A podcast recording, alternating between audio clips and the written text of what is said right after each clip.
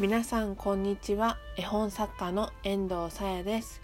この放送はトークベタな絵本作家遠藤さやが2ヶ月後のトークイベントに向けて少しでも苦手を克服しようと日々奮闘したり楽しみを見つけて捕まえていこうとするそんなゆるふわなラジオでございます。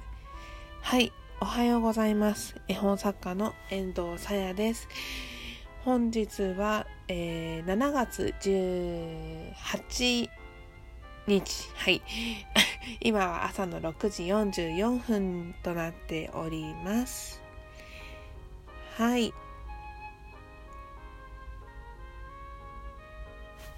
マイクのちょっと自分で近づけながら話してみようかなと思っております。前回前々回とずっとママイクの話を枕にしているんですけれども、えっ、ー、と、遠藤は自分のラジオを出勤中の地下鉄で聞くことが多いのですが、なかなか自分の声が聞いてる時に聞こえづらいというのが目下の悩み、悩み？うん。うん。気になることでして、で、まあ、はっと思いついたのが物理的にマイクを近づければいいのではと思いまして 今ちょっとね手でマイクを口の方に持っていきながら喋っておりますこれが吉と出るか今日と出るか逆になんか息の音とかがしてね聞き取りづらくなるのかどうかというのを後ほど確認したいと思います。今日の枕はこれぐらいにして本日の本題は2つあります。1つがですね、昨日から答えていっている自分への質問パート2イエーイはい、えー、自分が、えー、小さい頃好きだった絵本読んでいた絵本は何ですか？という質問です。これが一つ目。で、もう一つの話題が、えー、実はですね、昨日から質問箱を始めました。ずっと存在は知ってて気にはなっていたのですが、とうとうですね、遠藤さやの質問箱というのを作って、早速ツイッターに載せてみましたら、質問来てましたよ。ああ、ありがたいです。ありがとうございます。匿名の質問箱なんでね、どなたがくださったかわからないのですが、えー、その時の質問というのが、今一番欲しいものは何？という質問でした。で、ツイッターではもうすでに回答を差し上げているのですが、ラジオでも、まあもう少し突っ込んだ内容をお話しできたらなと思います。はい、今日はでは質問は2つ。1つが、えー、好きな絵本、小さい頃読んでいた絵本は何ですか？もう一つの質問が、えー、今一番欲しいものは何？という2本立てで放送していきたいと思います。ではまず1つ目の、えー、小さな頃読んでいた絵本好きだった絵本は何ですか？という質問なのですが、えー、っとですねさ遠藤は私は、えー、6歳ぐらいまでの記憶が曖昧でしてなんか覚えてる人っているよね。うん2歳ぐらいの頃から記憶がありますっていう人が私の友達にいるのですがギリギリ一番最初の記憶があるのが多分2歳とか3歳保育園に入る頃の記憶でその後がすっごい曖昧なんですよね。6歳ぐらいまで。6歳とかそれぐらいになると記憶がだんだんはっきりしてくるんですけどなんかね本当にこれ個人差があると思うんですよね自分の小さな頃の記憶って何ってでその頃つまりまあ保育園に入ってた頃とかもうちょい前の赤ちゃんの頃に親に読んでもらっていた絵本と自分が文字とかそういうのを分かりだして自分から自発的に読んでいった絵本がどうやら系統が違うようなんですよ。で親に聞くとあなたはもっとこういう絵本が好きだったわってその当時の記憶を思い出して言ってくれるんですけど今回お話しするのはあくまで自分が覚えている限りの絵本の好きだった絵本の傾向です。好きだったというか今でも好きな絵本がもちろん多いんですけれども。はい、えー、まず覚えているのが「腹ペコ青虫」エリック・カールさんの絵本ですね。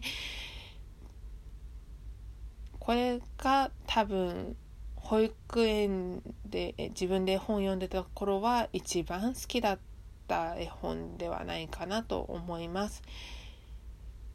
続いてそう その後がまたちょっとあれで小学校に入ると遠藤は漫画が好きになるので絵本から一旦離れるんですね。まあ漫画とあと児童文学が好きになっていったので薄手の絵本はねすぐ読めてなんか飽きちゃうんですよね。うん失礼しましたえっ、ー、とね飽きちゃうそう当時はもうちょっと読み応えのある絵本絵本じゃない 読み応えのある作品が読みたかったので一旦絵本から離れて児童文学としては柏葉幸子さんという方が書いた本が好きでした。りんご畑の特別列車だったかなそういうタイトルの本があってそこからスタートしていろいろ読みましたね。名作が多いんですよ。よかったら。このラジオを聴いてるお子さんっているのかな？そのいらっしゃいましたら是非是非読んでみてください。で10歳ぐらいになって自分でも漫画を描くようになってでそのぐらいから確かそう「ハリー・ポッター」とか「ダレンシャン」とかが流行り始めるんですね。で遠藤もご多分に漏れず読みまして「おこれは面白いじゃん」って言って親にねだって買ってもらったりしていました。でその頃、えー、バムとケロシリーズに出会います。島田由香さんが書いた絵本ですね。バムとケロの寒い朝とかバムとケロのお買い物とかその辺りを読んでいました。はいこんなところでしょうか。まあ遠藤が定義する子供って小学生卒業ぐらいまでなんでね、まあ、中学校の頃は青年？青年っていうとあれだな、まあ、子供っちゃ子供青年っちゃ青年中間って感じなのでね。そこは割愛しておいおいと話せる時期が来たらお話ししようと思います。はい、1つ目の質問こんなところです。あもうこんな時間経ってしまった。では続いて2つ目の質問。えー質問箱に寄せられていた質問です。今一番欲しいものは何 ?Twitter でお答えしたのはこういう回答でした。お金こら待て。えーと、健康な体も欲しい。時間も欲しい。仕事も欲しい。一番は決められないです。ということで、えー、そう、遠藤のタイムラインに回答を寄せております。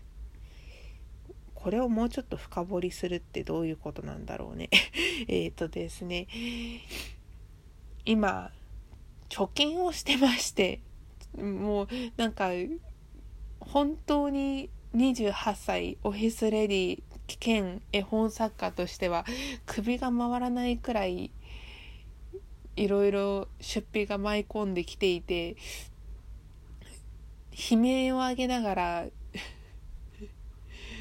これはもうちょっと先立つものがないといずれもう本当に厳しくなるぞと思って貯金をしています。なんかね貯金って続かないんですよね。頑張って貯めてもなんか何かしらのイベントが発生してなくなってしまうんですよ。っていう話をするとですねなんか他の人からはあと80年後にはお金がなくなるらしいよ。お金という概念がなくなるらしいよ。みたいなそういったコメントをいただいたりするんですけどね。もちろんそれは夢のある世界で素晴らしいと思います。こえそ何それって思われた方ちょっとググってみてください。お願いします。なん最近諸説ありましてねお金という概念がなくなるらしいのですがまあそれはさておき80年後にそうなるんだったらね夢があるけどその頃遠藤は100歳を超えているのでねまああと80年何とかして生きなきゃいけないわけですよ。今今この2018年のこの日本の世の中でお金は必要なものでしょうっていうちょっと食い気味のね気持ちになるわけですよ。今欲しいの。すごいなんか主戦度みたいな話になってきましたね。えっとねまあそれでちょっとね生きていくために今の世の中を現代を生きていくためにお金は欲しいです。で健康な体も欲しいちょっと体が弱い方なのでね健康な体も欲しいです。で他だとえっと時間も欲しい仕事も欲しいもちろんなんですよ。あこんな時間あー大変えっとね一旦お話終わり。Twitter やアメブロのリンクが概要欄に載っておりますので、もしよかったらご覧ください。あわよくばフォローしてくださると嬉しいです。はい。では、これから遠藤は出勤してまいります。バタバタして申し訳ないです。では、ありがとうございました。絵本作家の遠藤さやでした。バイバイ。